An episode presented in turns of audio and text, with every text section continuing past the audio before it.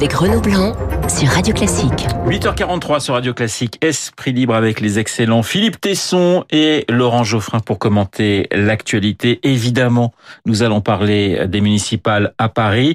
Euh, Agnès Buzyn est donc la nouvelle candidate officielle de la République en marche. La question, elle est simple. Pour vous, c'était le, le, le, meilleur choix possible, vu, vu le contexte, ou pas, Laurent? C'est un peu curieux. J'imagine que beaucoup de gens se demandent pourquoi elle abandonne le, son poste au moment où il y a une double crise dans le secteur de la santé. Agnès Buzyn au chevet de LREM, c'est le titre de Libé ce matin. Oui. Mais euh, non, c'est un peu bizarre, puisqu'elle est, elle est confrontée... Quand on est ministre, euh, on se révèle dans les crises. elle traverse deux crises. Enfin, c'est pas elle qui les a provoquées, mais euh, une crise euh, sociale d'une part et puis une crise sanitaire.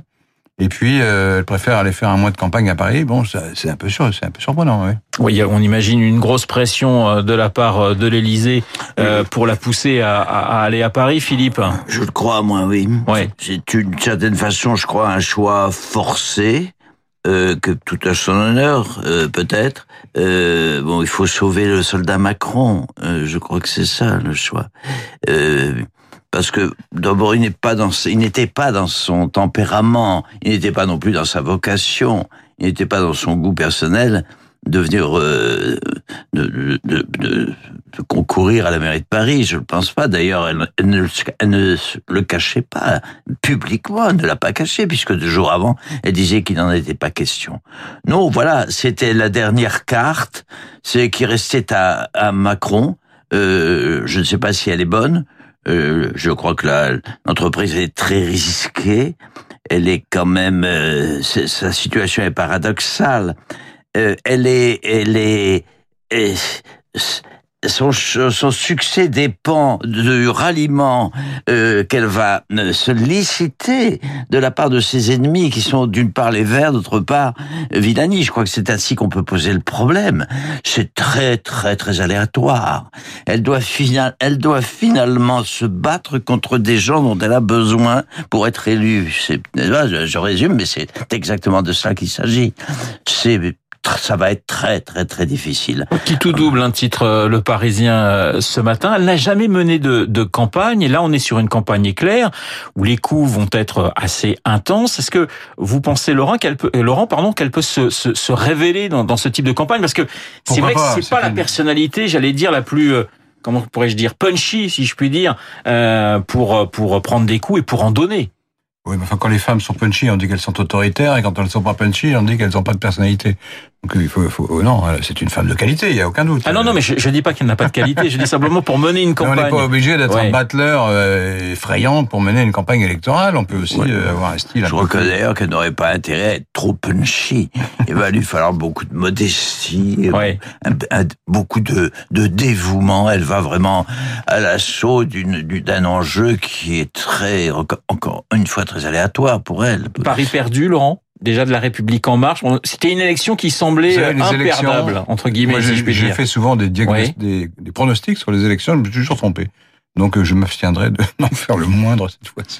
Ah, bah, c'est la, la, la, terrible l'aveu de Laurent, c'est un journaliste. Pour ça je ne fais plus de pronostics sur les élections. Euh, ça me paraît plus sage. Qui a fait, il avoue aujourd'hui l'échec total de son... Mais notre rôle n'est pas de, de, de, de, quelle honnêteté d'utiliser des boules de cristal.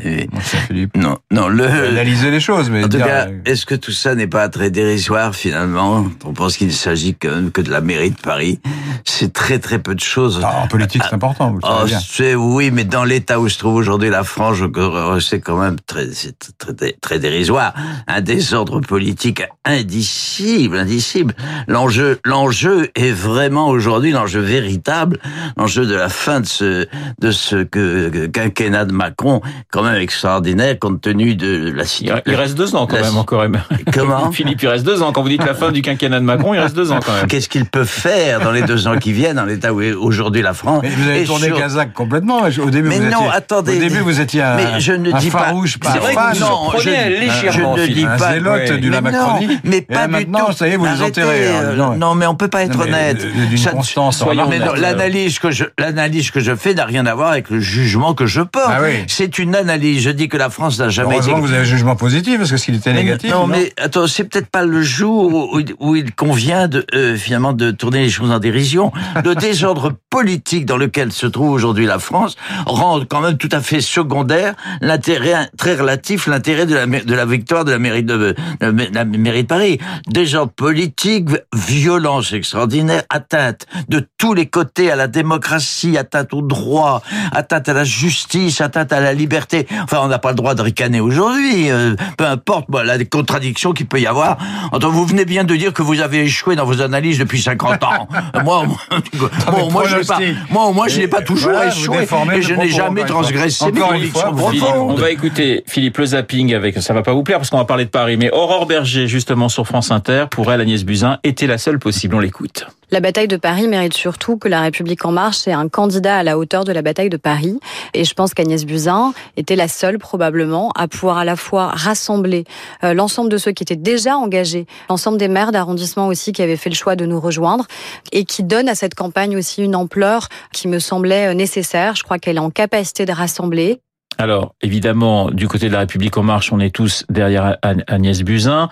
Euh, les opposants n'ont pas évidemment le même discours. Yann Brossa, le communiste adjoint au logement à la mairie de Paris, sur Public Sénat, on l'écoute. Je ne pense pas qu'on s'improvise candidat à la mairie de Paris à un mois du premier tour de l'élection municipale. Quel service Madame Buzyn a-t-elle rendu aux Parisiens Avoir mis nos hôpitaux en grève? À part cela, je ne vois pas bien de quoi elle peut s'enorgueillir. Que pense Madame Buzyn du déménagement de la gare de l'Est? Dans quel arrondissement sera-t-elle candidate? Le sait-elle d'ailleurs elle-même? Voilà, la campagne est déjà est déjà bien lancée. On parlait effectivement du, du climat, euh, Laurent et, et Philippe. L'affaire Griveaux, pour vous, c'est une affaire politique euh, qui peut euh, être une bombe à, à retardement. On parle de la Russie, on parle, voilà, il y a pas mal de choses qui qui, qui courent euh, derrière ce qui, a- qui a pu se passer depuis euh, Je- depuis samedi. Je Laurent, pense qu'il y a deux choses. Un, Oui. c'est une affaire évidemment politique, en ce sens que les motivations affichées euh, de celui ou de ceux euh, qui ont fait ça sont politiques. Il s'agit, par tous les moyens, les moyens les plus infâmes d'ailleurs entre nous, euh, de déstabiliser, d'attaquer de l'oligarchie, les puissants en général, tous ceux qui sont en haut, en fait tous ceux qu'on voit à la télé. Et, donc c'est un, une vision politique sommaire, euh, violente, grotesque à mon avis, qui n'a pas de sens. Mais bon, c'est comme ça. C'est une frange extrême de l'ultra gauche qui euh, a pris en grippe euh, tous les gens qui peuvent avoir la moindre responsabilité et qui sont prêts à tous les coups bas pour les pour les affaiblir ou les faire tomber. Bon, ça, donc ça, c'est de la politique. C'est pas de la politique très ragoûtante, mais c'est de la politique. La deuxième chose, c'est qui est moins politique, c'est le l'usage que la société française mondiale euh, fait des réseaux sociaux. C'est un outil qu'on ne maîtrise pas, en fait. C'est un outil qui existe depuis 30 ans maintenant, ou 40 ans, et qu'on n'a toujours pas maîtrisé. On ne sait pas quoi faire avec ces réseaux sociaux. Euh, on leur a conféré des privilèges absolument hallucinants. Euh, on leur a donné un rôle euh, en matière de diffusion des choses les plus crapoteuses et les plus horribles que qu'ils n'auraient jamais dû avoir. On les, on les a laissés dans un dans un une sorte d'extra-territorialité, d'extra-légalité. D'ailleurs, c'est pas un hasard s'ils payent pas d'impôts, parce qu'ils sont également dans l'extra-territorialité dans ce domaine. Mais s'agissant de la circulation euh, des signes, des images, des informations, euh, ils font ce qu'ils veulent. Et, et, et c'est pas seulement de leur faute, c'est de la faute de la société qui euh, a aboli en fait de facto, et non pas des jurés, mais de facto, la, distinction élémentaire dans une civilisation entre ce qui est privé et ce qui est public. On a aboli cette distinction sur Facebook, sur Google, sur Twitter. Et maintenant, on est là en, décou- en découvrant l'étendue des dommages. Alors c'est vrai que dans le passé, enfin je veux dire, des maîtresses, euh, les chefs de l'État français en ont eu euh, euh, plusieurs et de nombreuses, mais on n'avait pas les images, on n'avait pas le son, si je puis dire. Aujourd'hui, tout est mis euh, sur la place publique. Est-ce qu'il faut résister ou est-ce qu'il faut s'adapter, Philippe? Il faut bien évidemment, dès l'instant, souscrire à l'analyse excellente, d'ailleurs, que vient de faire euh, euh, Laurent, à laquelle je souscris. Vous avez, fait, vous avez bien fait de venir. Il faut bien, Oui, non, c'est il faut bien évidemment, fois qu'il dit. il faut bien évidemment Oui. résister. Résister. Non, mais il La a question, raison. Mais attendez, moi, je sais pas, j'ai pas Oui. envie de plaisanter, vous voyez, ce Mais moi non plus, non mais Euh, la voilà. question c'est comment peut-on résister? Outre ce qu'il vient de dire, euh, bien sûr, c'est une affaire politique, extrêmement politique. Elle, cette affaire révèle et en même temps, elle sanctionne. Euh, comment dire, l'irresponsabilité, la, la, en tout cas la légèreté de, du personnel politique euh, français. Et là, je, mets, je les mets tous dans le même sac, si on peut dire. Il y a quand même un peu de, il y a beaucoup, c'est vrai, ça, ça n'exclut pas l'intérêt que je lui porte et même l'appui que je lui ai apporté, que sur, à certains égards je continue à lui apporter. Je dis simplement, c'est vrai qu'il est irresponsable, il est immature et c'est- les choix qu'il fait de son entourage, c'est évident. Comme dit le Figaro de ce matin, c'est très juste, c'est très rare qu'il dit ça. La solitude de Macron est devenue tragique. Euh, et notamment, si les gens l'ont quitté, c'est bien parce que il y a eu, un- il les a mal choisis et que et que eux-mêmes se sont engagés derrière un homme de dont finalement qu'ils qu'ils contestent aujourd'hui, puisque euh, il il le quitte. Immaturité. L'opposition a aussi son son dans, dans cette situation politique très précaire, très très dégradée dans laquelle nous nous trouvons. Je mets aussi en cause l'opposition. L'opposition. Quand j'entends, je peux plus supporter d'entendre Mélenchon. C'est à la limite criminelle la position. Il a contribué à la dégradation des, des mœurs, car il s'agit de ça, des mœurs politiques et des mœurs au sens moral du de, de, de, de, de- à la fois de son parti, de ses adversaires, etc., enfin de la France en général. Voilà, c'est cela que révèle cette crise, et c'est ça que sanctionne cette crise. Et jusqu'où va-t-elle aller? Alors pour pour pour qu'on en finisse, c'est très beau de dire le langage que je tiens, mais enfin, il est stupide si je ne défends pas en même temps et si je n'agis pas en même temps dans, dans, dans le sens de la résistance, puisque vous employez le mot. Je suis je suis vrai comme vous, je pense d'ailleurs.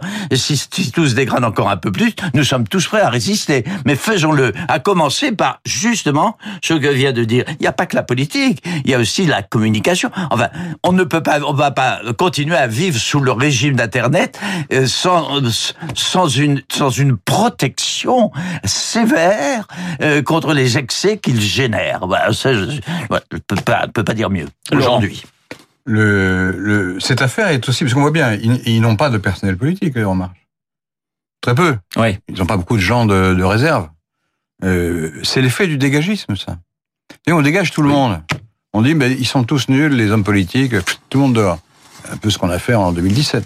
Euh, et puis on va prendre des nouveaux.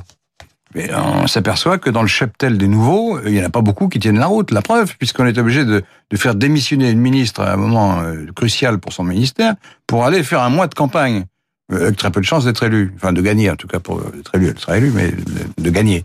Euh, pourquoi on fait ça? C'est parce qu'on a, on, on a, on a personne sous la main. Hum. Et pourquoi on a personne sous la main? C'est parce qu'on a pris que des amateurs. Puis, euh, voilà. Et donc, euh, parmi les députés, parmi même parmi les ministres, il y en a pas beaucoup qui tiennent la route pour euh, euh, mener une campagne nationale. Et, et, et c'est un métier, ça, ça, ça s'apprend d'être homme politique. Vous êtes d'accord Alors les gens le disent c'est horrible, on fait Ouais, la politique est une profession. Mais si, c'est une profession, c'est difficile. Il faut être capable de parler euh, très bien en public, il faut être capable de maîtriser des dossiers techniques extrêmement complexes, il faut être capable de dégager des compromis ou de prendre des décisions euh, euh, sous, sous, la, sous la pression d'une crise. Ça, ce n'est pas donné à tout le monde. Et ça, ça suppose un peu d'expérience quand même. Alors, il y en a qui apprennent vite. Comme Macron lui-même, il a appris très vite. Mais il y en a d'autres qui apprennent moins vite. Et donc, euh, il y a une pénurie euh, de talent. Philippe. Non, nous sommes, je suis absolument d'accord. C'est, c'est pourquoi je, je, je, je propose à, à, à Laurent une, une trêve. Euh, tant- non, tant- sous, attends, réserve, trêve, sous réserve qu'il soit, sous réserve qu'il soit prêt à résister comme moi de la- et de la même façon que moi, ce qui est assez douteux. Euh, Ah, bah, bah oui, mais Il y a j'ai- quelque chose qui se cache. Non, mais c'est assez Chez Philippe. Toujours- assez douteux il y a quelque bah, chose. Douteux que cela su- survienne, puisque d'entrée de jeu, il a fait quand même un, un- un- un examen de conscience formidable auquel je rends hommage, euh, puisque il, il a- commencez pas à déformer avoué- propos. Il a avoué au pays ce matin qu'il avait toujours échoué dans ses prévisions et dans son action professionnelle et politique. Pourquoi vous rajoutez action grave. professionnelle Enfin, dans le principe, Oui, je suis Je d'accord pense avec que vous. la, pas dit action la divination ne fait pas partie des, du, du rôle on retrouve la des journalistes. légendaire de Philippe. Merci messieurs, Esprit Libre avec Philippe Tesson et Laurent Geoffrin ce matin sur l'antenne de Radio Classique. Dans deux minutes, le journal de 9h présenté par Lucille Bréau. À tout de suite.